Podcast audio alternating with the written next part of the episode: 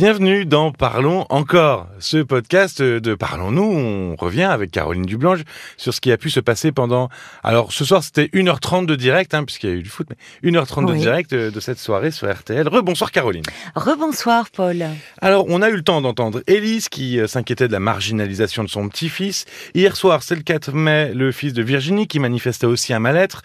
Bon, il n'y a pas de règle implacable, mais quels sont les signes qui peuvent alerter un parent du mal-être d'un adolescent?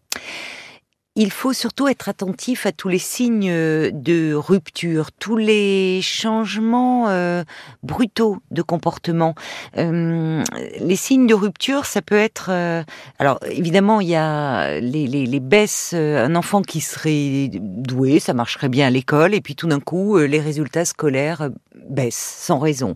Un ado qui ne veut plus aller à son activité euh, sportive, artistique, qui euh, n'a plus trop envie de voir euh, ses amis, qui se replie dans sa chambre. Tous ces signes-là témoignent d'un mal-être. Et, et je dis, il faut être attentif aux signes parce que les ados ont beaucoup de mal avec les mots. Ils ont du mal vraiment à mettre des mots sur leurs émotions. Ils ont même un peu tendance à cacher tout ça, non? Oui, c'est-à-dire qu'eux-mêmes ont du mal à comprendre euh, ce qui se passe. Et puis c'est un âge où on a surtout envie de prendre son autonomie, y compris par rapport à ses parents. Donc on n'a pas tellement envie de se montrer vulnérable. Est-ce que ça se traduit finalement euh, différemment chez les garçons et chez les filles? Ah oui. Oui, oui, c'est une très bonne question parce que euh, les, les symptômes ne sont pas les mêmes. D'ailleurs, des signes, parmi les signes de rupture qui doivent alerter, ce sont les fugues. Et les filles fuguent beaucoup plus que les garçons.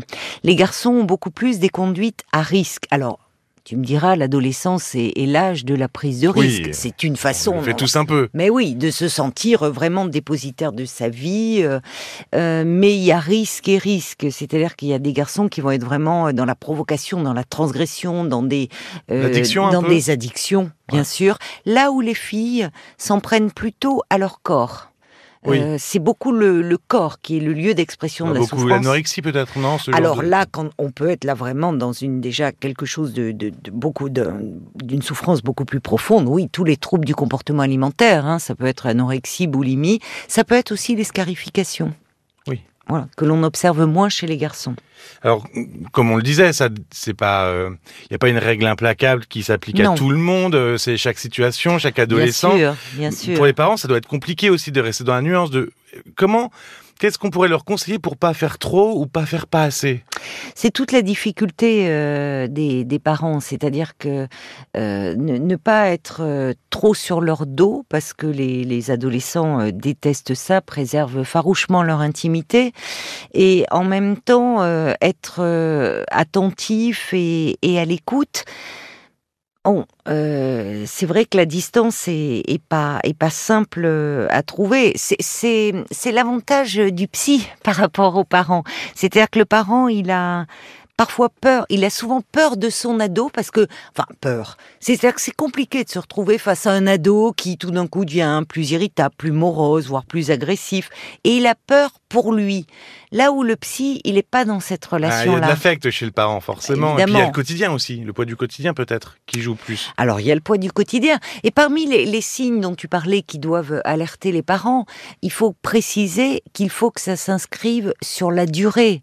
C'est-à-dire avoir pendant Oui. quelques jours un ado qui est un peu morose, un peu irritable, qui va mal dormir. Voilà. Pas besoin d'être ado pour être un peu énervé quelques jours. Exactement, c'est pas grave. Mais c'est tout ce qui s'installe euh, dans, dans la durée. Euh, là, il faut euh, commencer, euh, oui, à se poser des questions. Bah merci Caroline.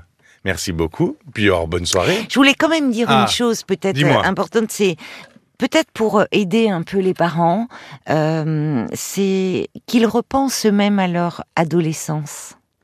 Eh Parce ouais. que souvent on a tendance évidemment à être dans le dans le, le rôle du parent qui veut protéger, qui veut le meilleur, mais peut-être aussi un peu pour mieux comprendre, se replonger dans sa propre adolescence, ça aide peut-être à mieux comprendre son adolescent aussi. Parce qu'avant d'être parents, on a tous voulu envoyer bouler nos parents. évidemment, évidemment. Merci. Ben, alors, Élise, mais vous pouvez aussi retrouver Jen, Philippe euh, dans l'émission du, du 5 mai. Puis vous pouvez aussi nous dire ce que vous pensez de ce nouveau format. Euh, dans les commentaires, vous pouvez aussi mettre 5 étoiles si vous l'appréciez. N'hésitez pas.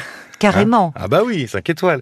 Euh, puis l'abonnement pour recevoir directement les nouveaux épisodes sans les rechercher. On se retrouve dès lundi sur RTL avec toi, Caroline. Ben oui, bien sûr. euh, à lundi, Paul. Et puis d'ici là, bonne écoute. Parlons encore. Le podcast.